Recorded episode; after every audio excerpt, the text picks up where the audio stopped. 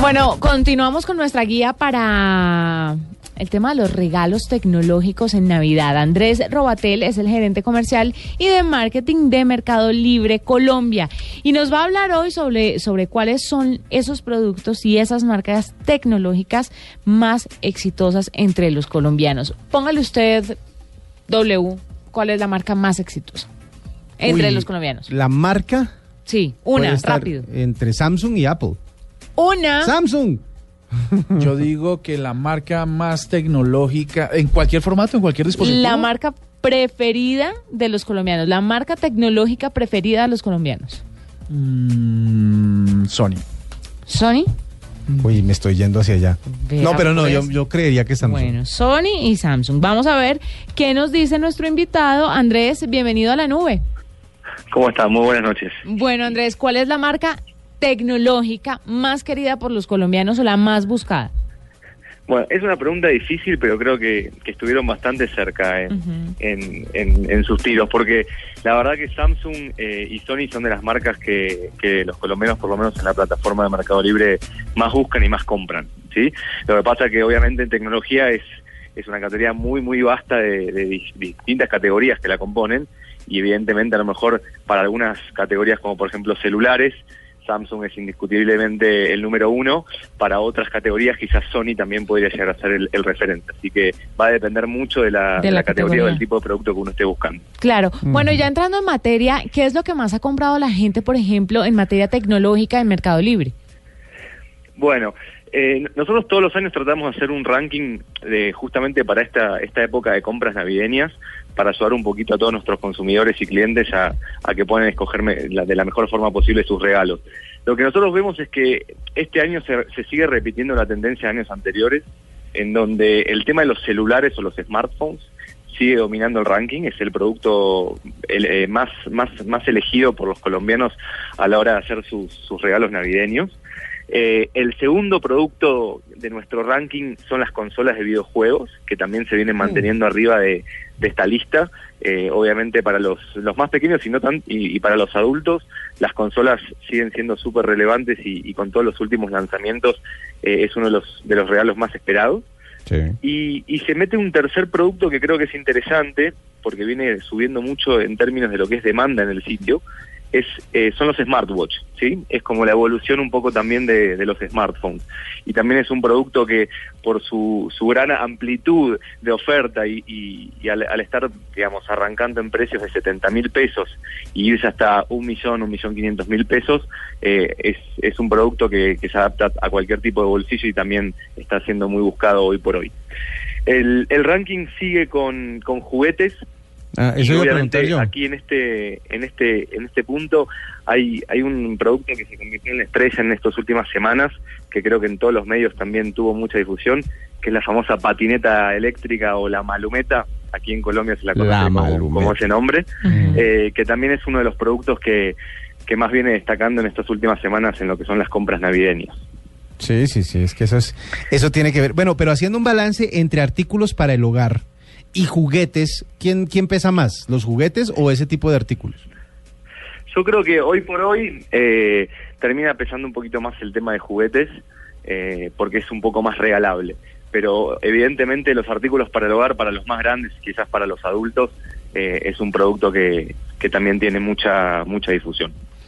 Entre, Andrés, entre los productos que no son tan costosos, porque usted nos hablaba de celulares que, bueno, digamos que en promedio pasen de 600 mil pesos y de consolas que en promedio pasan de 900 mil pesos, eh, los colombianos eligen regalos tecnológicos o hacer compras tecnológicas de alto valor o, más bien tiran a, a comprar cosas de, de bajo presupuesto.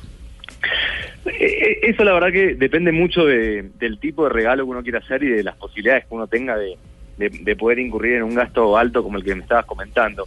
El, para que tengan una referencia, en Mercado Libre más o menos el, el precio promedio de los regalos en estas últimas semanas se, se, posiciona en el orden de los 300 mil pesos. ¿sí? Evidentemente cada uno va a pagar hasta donde puede y, y arrancan desde los 50 mil, 40 mil pesos y hay gente que tiene un poco más de, de- de poder de adquisición y terminan comprando productos de más de un millón de pesos. Pero el promedio se, se ubica más o menos en los 300 mil pesos.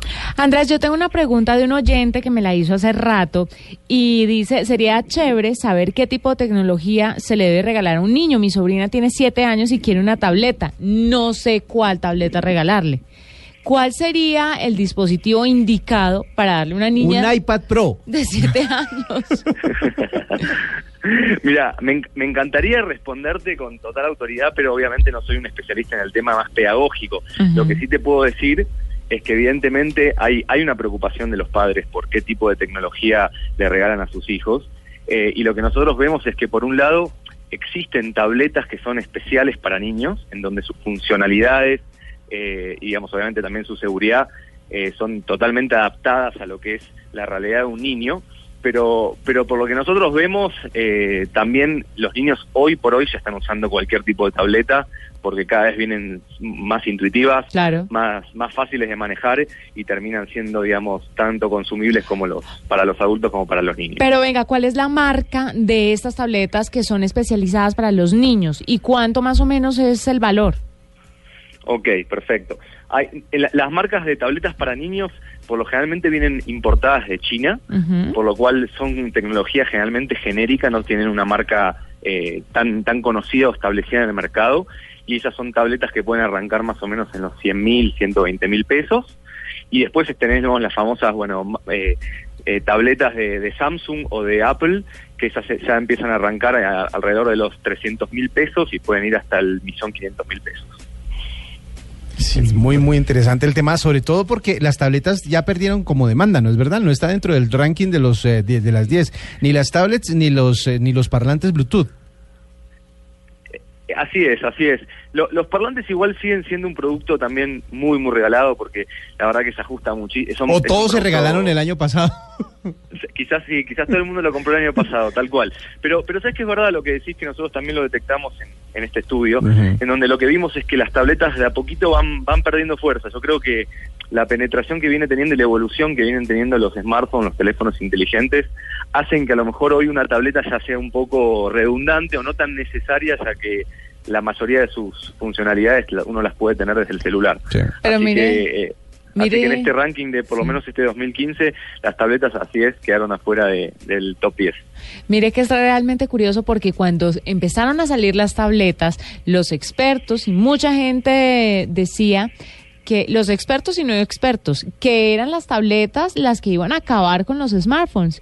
Y ahora el smartphone repuntó nuevamente y está relegando a las tabletas. ¿Verdad? Entonces, Así es. vamos a ver Ahora, qué ahora queda viene. esperar, queda ver si efectivamente los smartwatch terminan de dar el batacazo o, o son un producto secundario que no va a terminar de desplazar ni a las tabletas ni, ni a los celulares. Pero la, Yo creo que eso no. en el ¿Tú crees que no? Sí, no, yo creo que eso Vamos no va a a, pegar. vamos a grabar esta entrevista, de te- mantenerla para el próximo año. Dentro de un año vamos a estar, vamos a revisar este mismo ranking y vamos a ver, hay dos cosas que yo creo que no van a estar.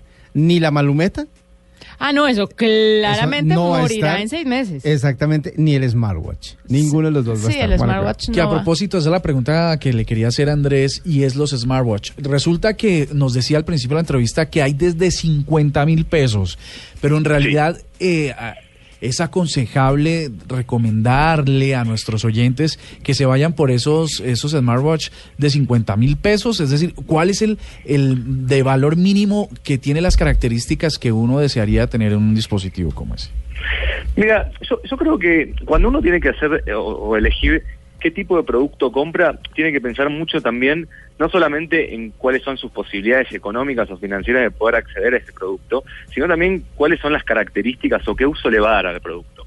Entonces, en ese sentido, no creo que haya una respuesta única, creo que cada uno eh, digamos, de acuerdo a sus necesidades va a tener una respuesta distinta.